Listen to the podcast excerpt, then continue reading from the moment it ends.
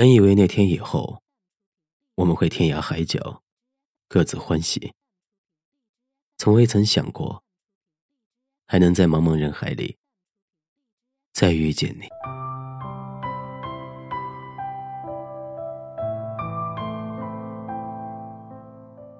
一切的孤单都不需要答案，没有人陪伴就一个人作伴。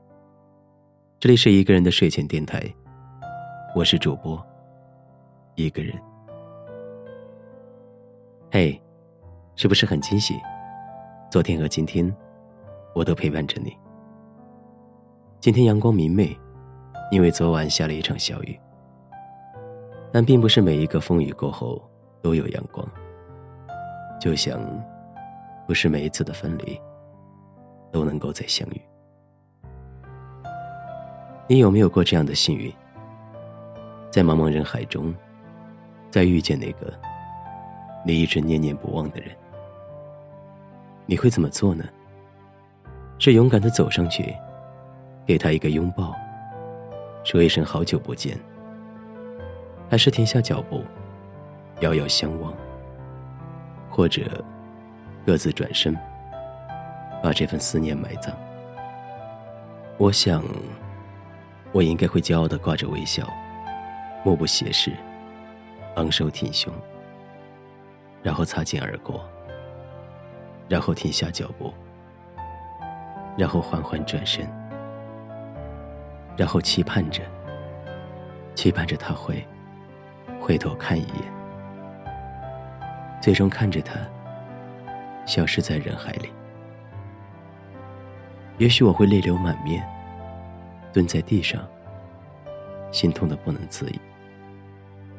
也许我会沉默不语，接受这一切是命运开的玩笑。你呢，陌生人？你能接受吗？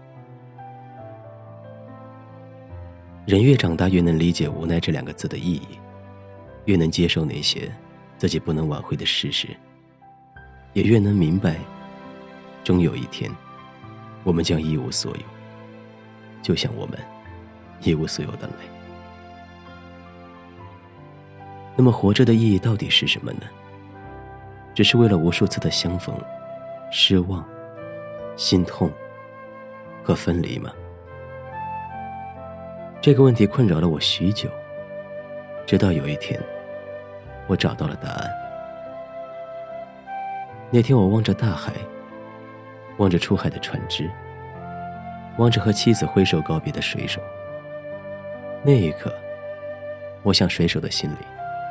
应该是茫然无措的，因为他们即将面对一望无际的大海，离开他们最深爱的人。也许这一次的分别，就是永远。就像离开的人，一别，也许就是永远。各自去面对未知的人海，未知的将来，但他们脸上的笑容，却分明充满着期待和祝福。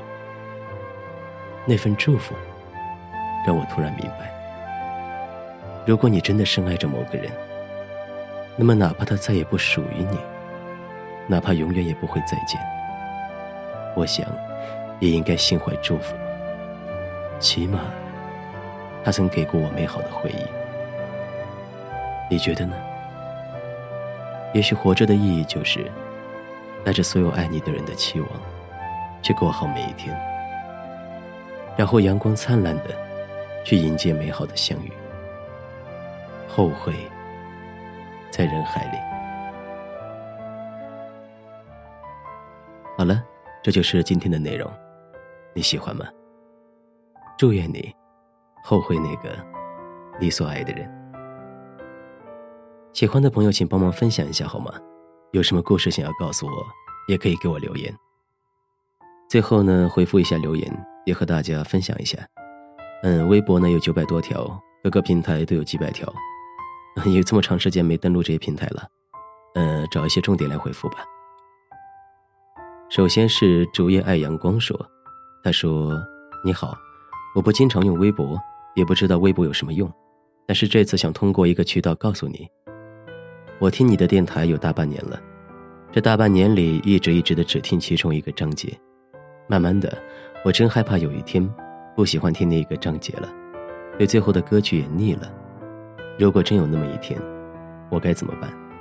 所以，我只能联系你，不管是否有用，我只想告诉自己，曾经有那么一个电台，电台中的一个章节，章节有十一分钟，陪我度过很多个消极的情绪。嗯，竹叶哈，谢谢你的喜欢，也很开心，电台能够陪你走过那些消极的岁月。我依然在这里，不管世界爱不爱你，电台和我爱着你。下一条是来自胡浩宇的留言，嗯，因为这个留言比较有内容哈，所以说呢有点长，大家可以听一下。其实很多时候都是你的电台陪伴着我，可能说我们是同一个世界的人。也不为过吧，只是我和你的世界在电台，在以前，我一样放不下回忆。以前有个女孩，叫燕君，我一直叫她丫头。丫头是我一直放不下的女孩。曾经我们一起有过海誓山盟，你若不离，我便不弃。直到有一天，不知道是什么原因。他突然给我发了一条消息：“亲爱的，我爱你，但是现在我不能在你身边。要是有一天我突然消失了，记得有个爱你的女孩，叫秦燕君。爱你的丫头。”第二天我一早醒来看到这条消息，我还不相信这是真的，但是我去了我们一起去过的所有地方，希望能够找到她。还是一无所获，但我从来没有放弃过，哪怕再难熬的日子。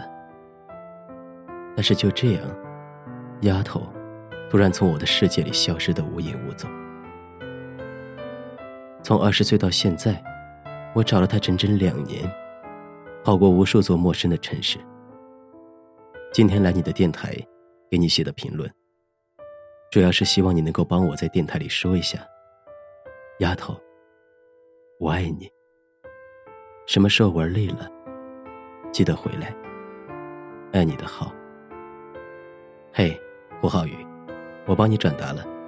如果有一天他回来了，答应我，一定要好好的珍惜，好吗？然后我记得下午的时候看到一条留言，是一个医生写的，说的是因为一次手术意外失误，压力很大，很沮丧。他在留言里说：“感谢电台陪伴他度过了这段难熬的岁月，希望电台能够一直播下去，不要停。”嗯，刚才我找了一会儿，但是因为也有这么久没有登录这些平台了哈，消息实在是太多了，就不再细细的去找了。我想说，哎，朋友，如果你在听的话，请一定要记得，这不是你的错，你是为了救一个人，同时也希望你能够帮助更多的人。电台和我会一直陪着你。嗯，先回复到这里吧，以后每期的节目里回复一点，希望可以把这段时间欠的都补回来。晚安吧，不管世界爱不爱你，电台和我爱着你。